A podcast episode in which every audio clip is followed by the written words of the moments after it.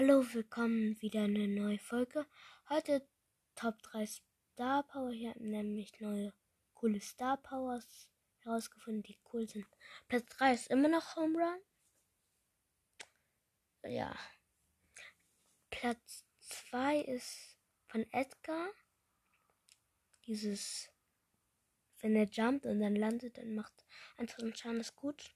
Nämlich du sitzt, da hast du eine Mauer und da kämpft gerade so ein Colt. Du kannst nicht dahin und du hast Ulti und gehst du dahin und dann hat ja schon, du landest schon Schaden. Das ist gut. Top 1 habe ich auch geändert, nämlich Springstoff. Das ist die Dynamic Star Power, wo er, wenn er auf die seine TNT drauf ist, dann springt er. Macht richtig viel Spaß.